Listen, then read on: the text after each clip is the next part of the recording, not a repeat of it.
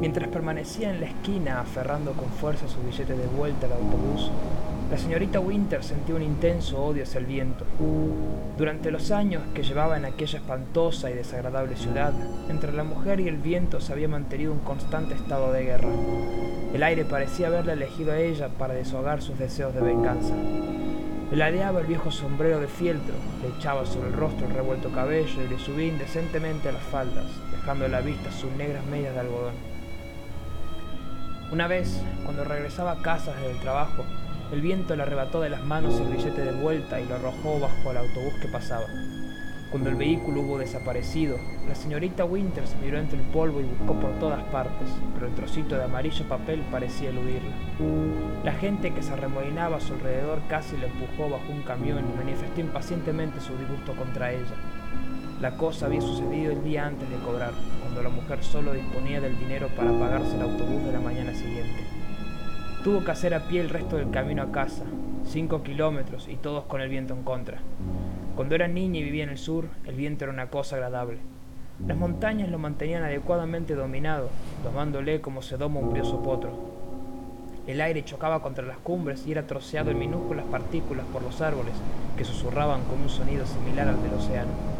En los campos, las flores silvestres se mecían con suavidad, formando hermosos bares color rojo dorado. En la escuela, cuando la señorita Winters leía Hiawatha, su delgado rostro se iluminaba momentáneamente ante estas líneas. Como bajo el sol brillan los rizos, que el frío viento forman los ríos.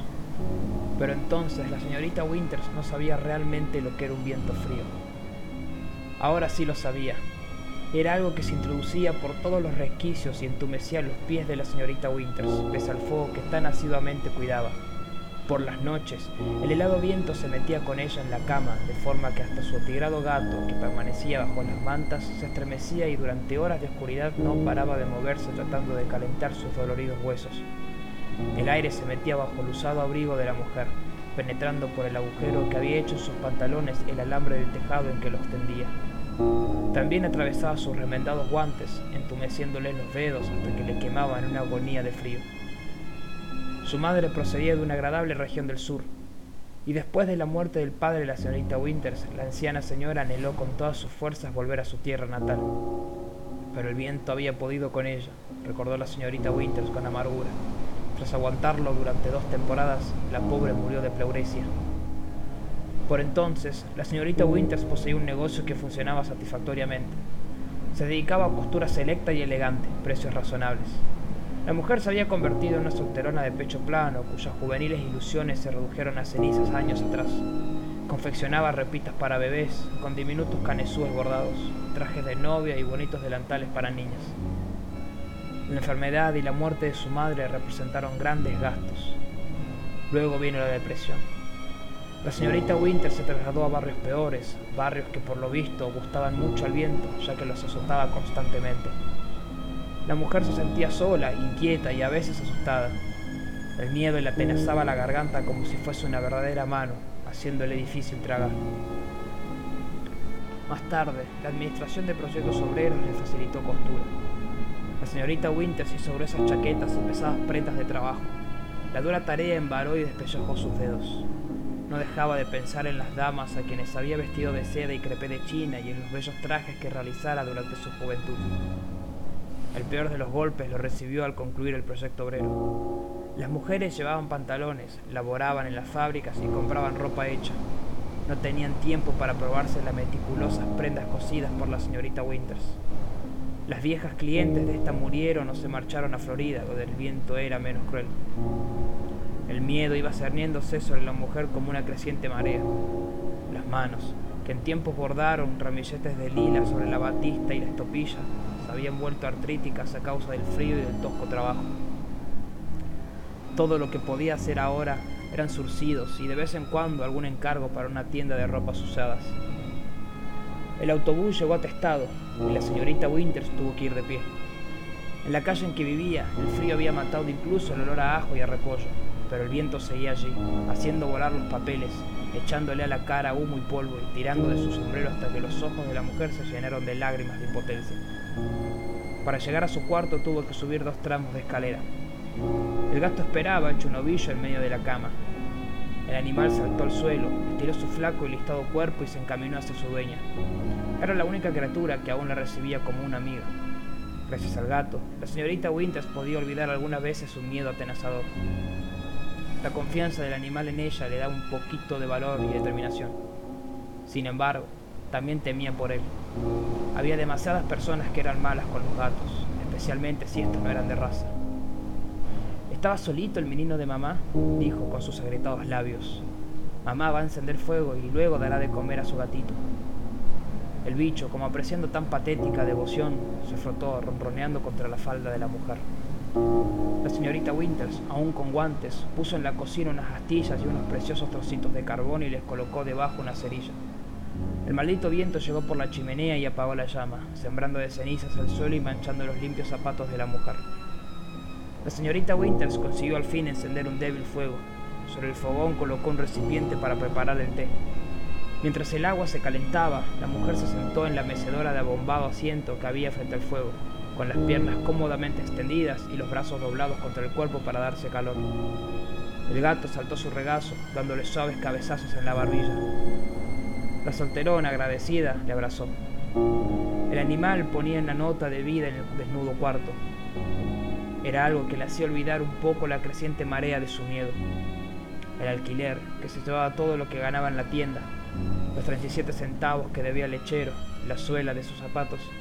El miedo siempre estaba allí. Atormentada por él, la anciana había estropeado una prenda en la ropavejería y casi perdido su día de trabajo. Al recordarlo, le invadió un frío que no era debido al viento precisamente. El gato, sobre su falda, frotaba la suave nariz contra el rostro de la señorita Winters, a la vez que emitía un sonido que era un tiempo y maullido.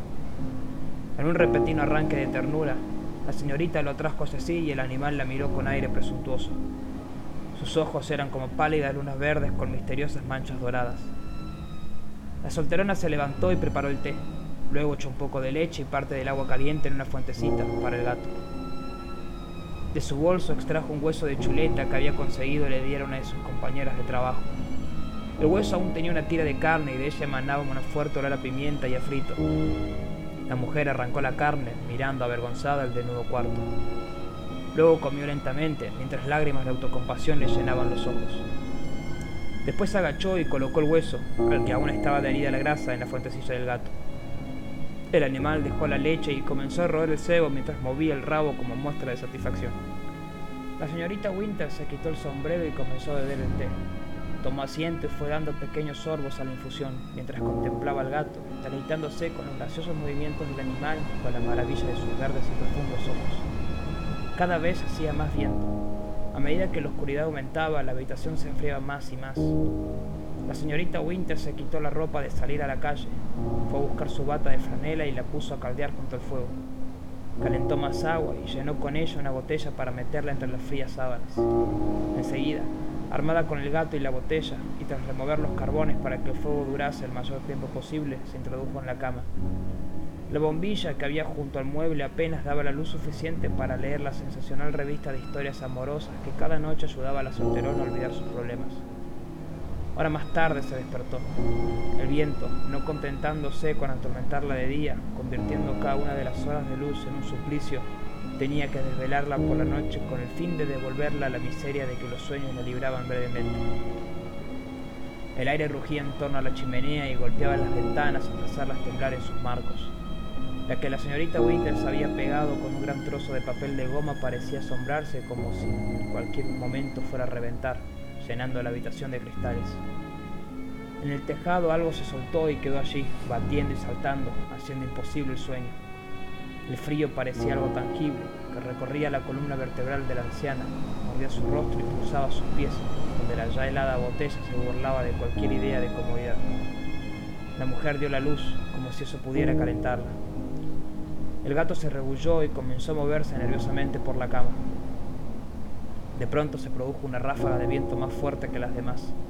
Se oyó un fuerte ulular y la ventana rota saltó. El cristal penetró en la habitación como si fuera metralla. El gato brincó al suelo y en medio del salto fue alcanzado por una arista de vidrio. El animal lanzó un último maullido y cayó inerte. Sobre la amarilla alfombrilla, las manchas de sangre parecieron pétalos de rosa. La señorita Winter se levantó de entre las gruesas mantas. Tenía frío, pero el de ahora estaba producido por una insensata furia. Pasó entre los fragmentos de cristal y recogió el inerte cuerpo del animalito. Los maravillosos ojos verdes aparecían vidriados y la sangre caía en cálidas gotas sobre los pies, enfundados en medio de la mujer. La señorita Winters permaneció allí, inmóvil, durante mucho tiempo, mucho tiempo. Al fin dejó el gato en el suelo y dijo con expresión ausente, esto ya ha ido demasiado lejos. Al menos ahora ya sabía lo que debía hacer y por consecuencia se sentía tranquila. Se acercó a la cama, apartó las mantas, el abrigo que llevaba durante el día, la colcha que confeccionara con los retales del terciopelo y la seda de sus días más felices. Tomó la sábana, inmensa y llena de remiendos, y se quedó mirándola pensativamente. Todo era tan claro, tan sencillo, que la señorita Winter se preguntó cómo no se le había ocurrido antes. Debía atrapar el viento y encerrarlo herméticamente dentro de algo, de forma que nunca pudiera escaparse para asustar y dejar ateridas a pobres ancianas, manteniéndolas despiertas y conscientes de su miseria, matando a sus gatos. La mujer se puso los zapatos y, sin dirigir una sola mirada al animal muerto, abrió la puerta y comenzó a bajar resueltamente las escaleras. ¿Quién ha visto al viento? Cantó con la tiplada voz de su niñez, mientras el aire la zarandeaba y trataba de arrebatarle la sábana. Se rió entre dientes, aferrando con más fuerza el enorme trozo de tela, esta vez no, querido amigo. Esta vez no. ¿Quién ha visto al viento? ¿A dónde se va el aire? Arriba, arriba, arriba, hasta llegar al cielo, cantaba. Miró hacia el campanario de la iglesia. Era el edificio más alto que había a la vista. Incluso en aquella noche brillaba como una arista reluciente. A su gato le había matado una arista. Ella mataría el viento. Rip, dijo sonriendo la mujer. A la torre de la iglesia se llegaba a través de una puertecita que había en la parte trasera. Tal como la señorita Winters esperaba, no estaba cerrada. Sin un momento de vacilación, la solterona comenzó su decidido ascenso, cada vez más arriba, dando vueltas y vueltas, tropezando con la sábana, pisándose al borde del abrigo, dando traspiés, riéndose y volviendo a ascender. En el interior de la torre no había viento, pero aquello no le disuadió de su idea. El aire la estaba aguardando allá arriba, y ella le aguardaría a él. Al fin llegó al pequeño cuarto donde se encontraban las campanas, una habitación cuadrada con arcos góticos y una terraza abierta por un lado. El viento estaba allí, tal como la anciana había esperado, como un león, pero la señorita Winters ya no le tenía miedo. Ahora veremos, gritó feliz, ahora veremos. Sacudió la sábana, como es lógico. El viento trató de arrebatársela pero ella, diestramente, agarró las cuatro esquinas y salió a la pequeña terraza abierta. Allá abajo, las luces de la ciudad brillaban y parpadeaban. La señorita Winters las miró plácidamente, como diciendo, Contémplenme, estoy dándole su merecido de una vez para siempre a este asqueroso viento. Fue precisamente entonces cuando una ráfaga de aire la fustigó. Sopló furiosamente y ella lo atrapó en la sábana, que se hinchó como una inmensa hogaza de pan en el horno. La anciana tuvo que dar unos pasos para apoderarse del viento, pero al fin lo tenía allí. Se sentía tan feliz que le pareció caminar por el aire. Miró hacia abajo y pudo ver que las luces se precipitaban hacia ella.